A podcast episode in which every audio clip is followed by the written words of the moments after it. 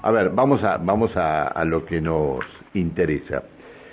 Eh, autoridades nacionales y la Comisión Vecinal del Área Centro-Este de esta ciudad van a firmar un convenio sobre prevención de la trata y explotación de personas. Según el observatorio de la Fundación Irene, que trabaja con víctimas de violencia de género, explotación sexual y trata de personas, la mayor cantidad de prostíbulos ha migrado a departamentos privados que se encuentran en la zona área centro-este. Por eso, este, la firma del convenio que se va a realizar en la comisión vecinal. Emiliano Sayago, buen día. Hola, ¿qué tal? Buen día, Pancho. Eh, gracias por la comunicación y un saludo a la audiencia. No, gracias, gracias por atendernos. ¿Qué ¿Tan complicado está esto? Eh, mirá, eh, nosotros eh, hace ya casi un mes más o menos nos habíamos reunido con el delegado provincial del Comité Ejecutivo de lucha, de lucha contra la trata de personas, que es Jorge Blanco, y charlando y nos empiezan a comentar qué es lo que está sucediendo y cómo está la situación.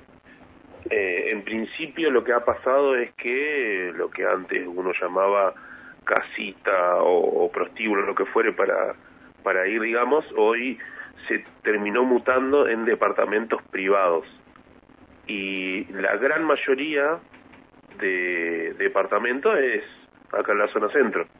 Así que al comentarnos esta situación y esta estadística que surgió, eh, es como que nosotros nos pusimos en, a disposición, ya que la zona es donde está la mayor cantidad de departamentos, eh, como para ver cómo podemos empezar a, a, trabajar este tema. Pero, ¿esto lo tienen que trabajar ustedes o lo tiene que trabajar seguridad? Bueno, nosotros lo que hicimos también es hacer un contacto con seguridad para que eh, empecemos también a trabajar de forma conjunta con ellos eh, entre el comité y seguridad y nosotros. nosotros lo que, lo que... Y en seguridad te dijeron, nosotros estamos con un plan de inseguridad, no con seguridad. no, no, no, lo que nosotros estamos haciendo en principio es firmar este convenio para poder dar capacitaciones y poder también tener un poco más de información de qué es lo que está sucediendo, cómo abordar el tema.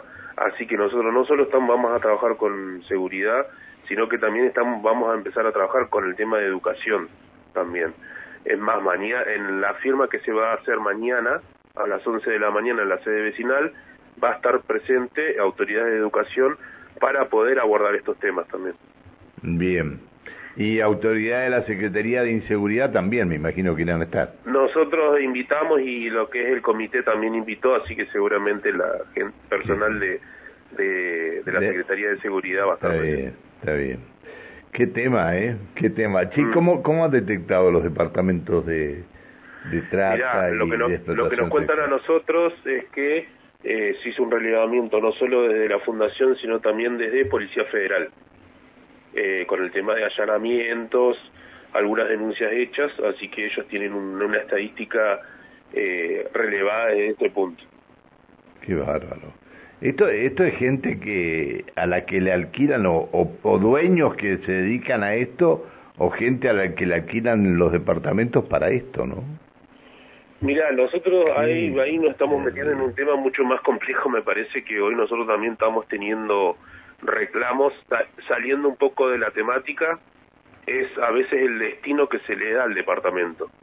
Eh, la verdad que lo alquilan y no hay un control diario de lo que sucede dentro de ese departamento, eh, independientemente de esta temática, ¿no?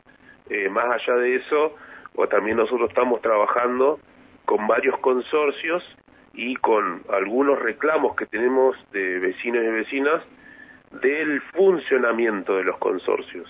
Eso también es otro tema muy importante que nos está eh, estamos teniendo mucho pero no, le van a echar la culpa al consorcio le tienen que no, no, no, esto esto esto pasa por un problema del de cada dueño de cada departamento que sabe para qué lo usa o sabe para qué lo alquila.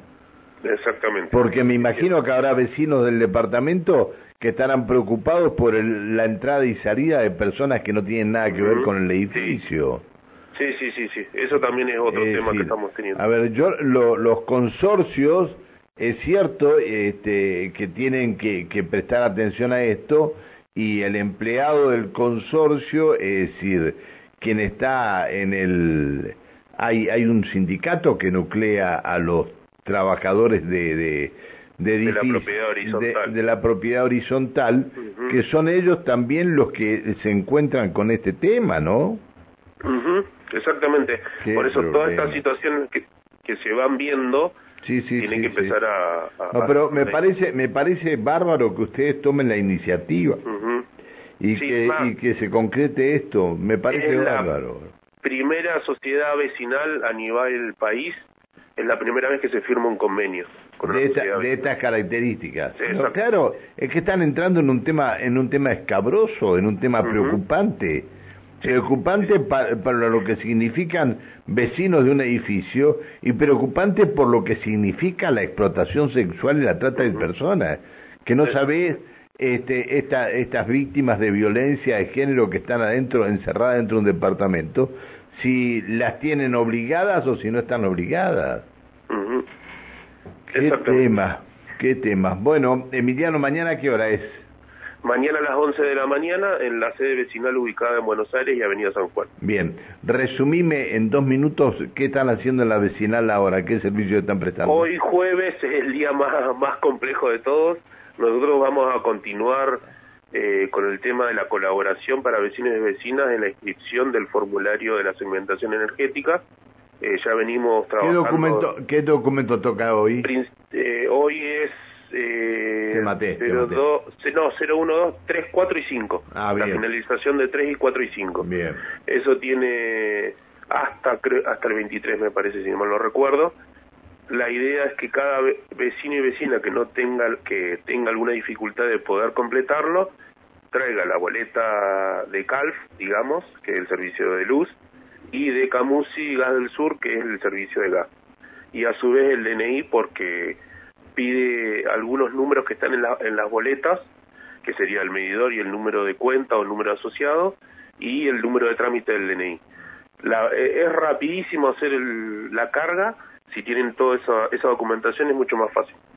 Y a su vez, aparte de eso, también estamos trabajando con lo que es hoy va hasta la Subsecretaría de Ingresos Públicos de la Municipalidad de Neuquén con el tema de la reimpresión de boletas todavía, porque el vencimiento para pagar el semestre por adelantado es el 27 de julio.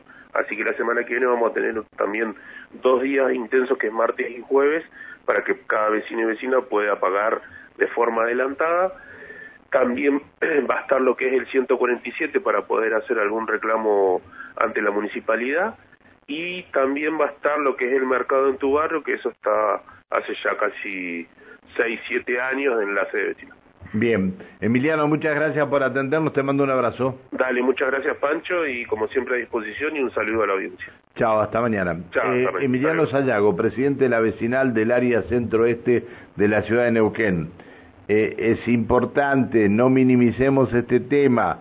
Mañana con autoridades nacionales se firma un convenio sobre prevención de la trata y explotación de personas. Hay un estudio que hizo la Fundación Irene que trabaja con víctimas de violencia de género, explotación sexual y trata de personas la mayor cantidad de prostíbulos ha migrado a departamentos privados que se encuentran en la zona área centro-este de la ciudad. Cuidado con esto, cuidado con esto. O son los dueños de departamentos los que tienen esto, o, los dueños de departamentos saben a quiénes les alquilan para que, para que este, se proceda a hacer esto, ¿no? Cuidado con esto.